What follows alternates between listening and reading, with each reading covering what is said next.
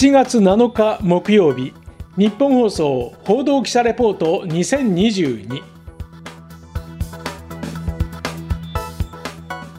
日本放送の畑中秀也です。日本放送報道記者レポート2022このプログラムは日本放送の報道記者が政治経済事件災害からこだわりのテーマまで日々取材し足で稼いだ現場の生きた情報をお伝えしていきます。毎週木曜日の午後に更新しています第71回今回は2022年上半期の自動車業界を振り返ります改めまして日本放送の畑中秀也です今回は久しぶりに車の話題です。2022年上半期も自動車業界は様々な動きがありました。まずは5月に発表された各社の年度決算を振り返ってみます。トヨタ自動車、日産自動車、マツダ、三菱自動車の決算会見の模様です。この十数年間の積み重ね、やはりこう体質を改善してきたことが、まあ一番の特徴としての決算だった販売の質の向上であったり、固定費の適正化というものを進めてこれた、今回の数字の結果に現れていると思います。経営環境が日々刻々と変化する中、これまで進めてきた構造改革と、日々の改善の両輪による成果が現れた1年というふうに受け止めています。業績は大幅に改善し、利益目標は1年前倒しで達成することができました。明るいコメントが並んでいます。実に国内7社全社が最終利益の黒字を確保しました。トヨタ自動車は売上高、営業利益、最終利益が過去最高を更新。特に営業利益は3兆円に迫ります。日産自動車も3年ぶりに黒字に転換しました。理由として各社のトップは構造改革などを挙げていますが、こうした数字は円安にも助けられました。まあ、巷では悪い円安と言われますが、少なくとも自動車業界には追い風になったようです。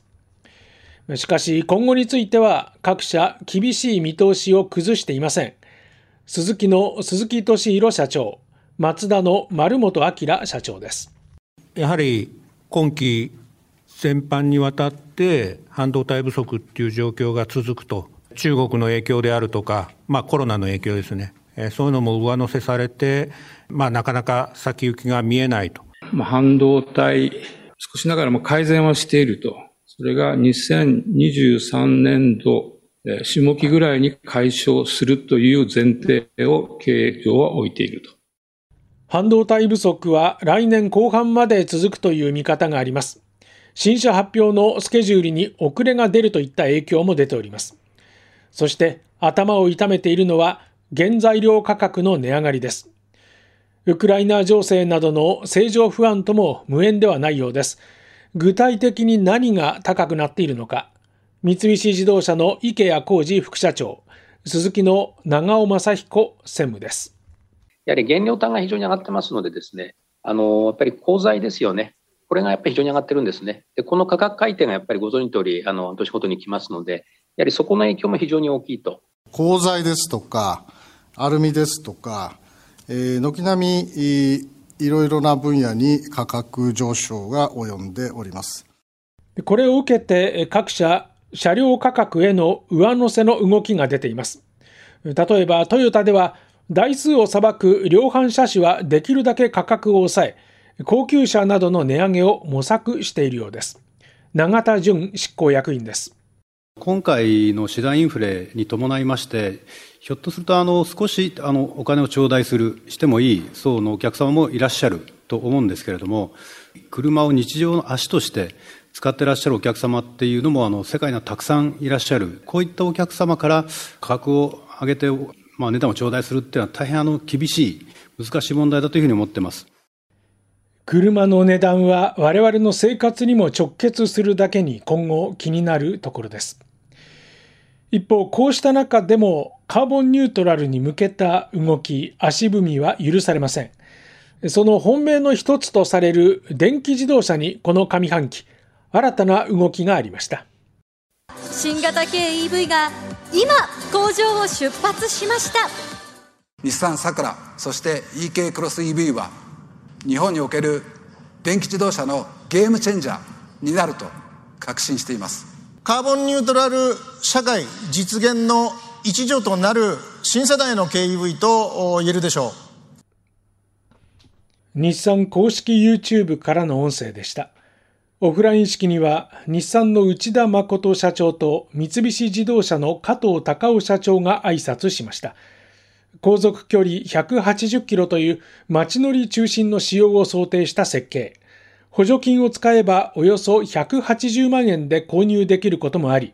軽自動車、そして電気自動車の市場を変えることになるのか注目されます。日産によりますと、日産サクラは5月20日の発表からおよそ3週間で1万1000台を超える注文を受けたということです。出足は上々のようですね。一方、ロシアによるウクライナ侵攻により、電力事情、エネルギー調達のあり方が大きくクローズアップされました。電気自動車だけがカーボンニュートラルへの解決策なのか、以前もお伝えしましたウェルトゥーホイール、あるいは LCA、ライフサイクルアセスメントという車の一生という視点で考えますと、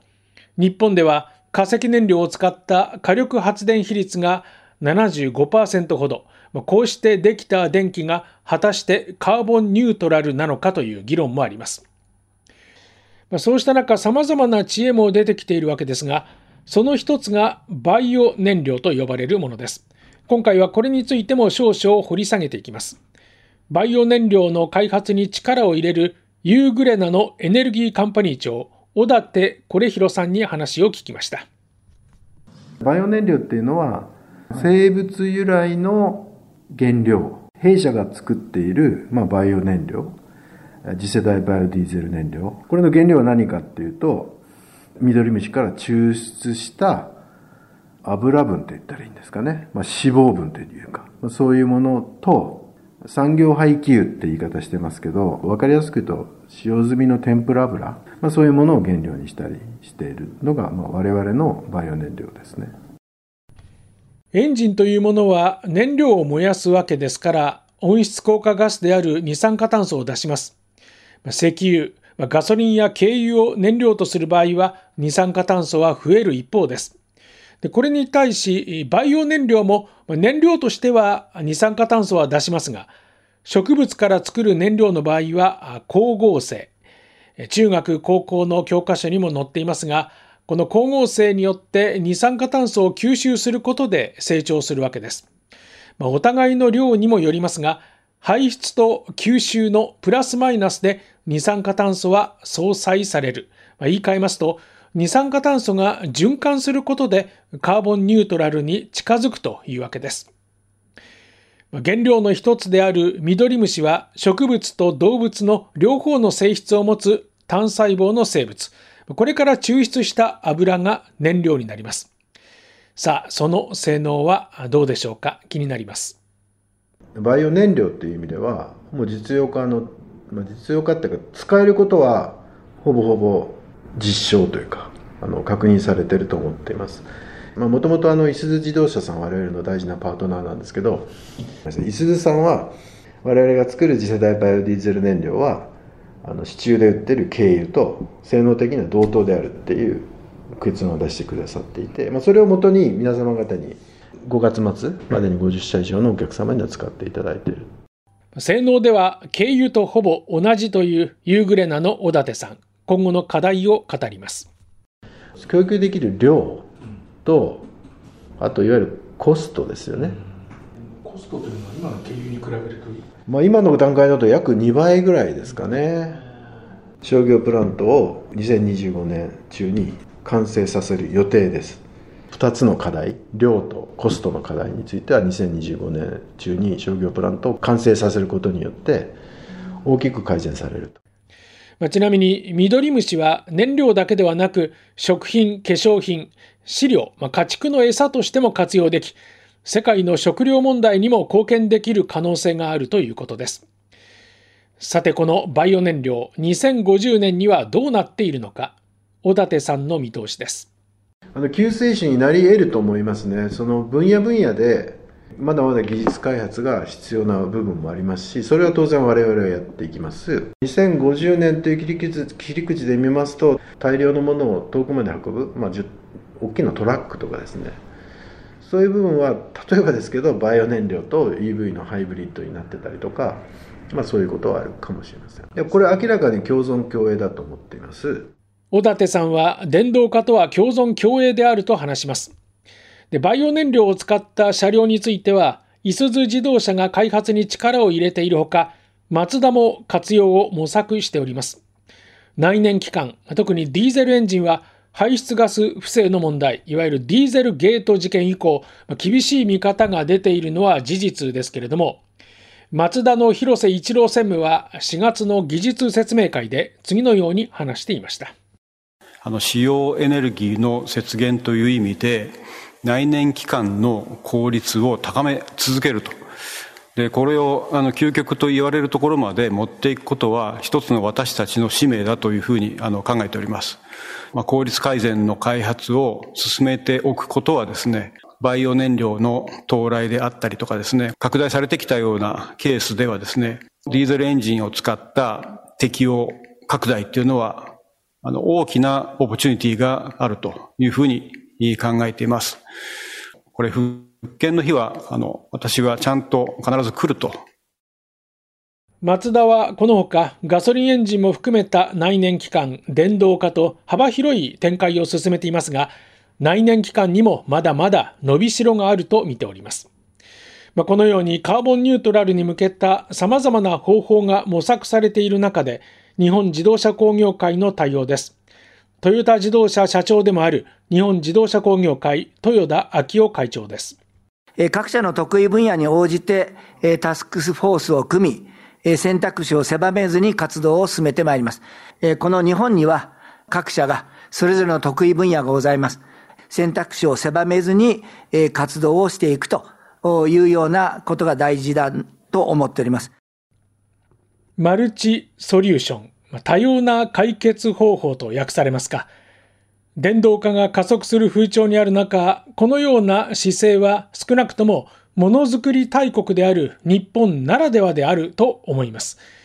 一方で日本では2030年度に温室効果ガスを2013年度のレベルから46%削減することを目指しています。この日本の自動車業界の姿勢が吉と出るか強と出るか、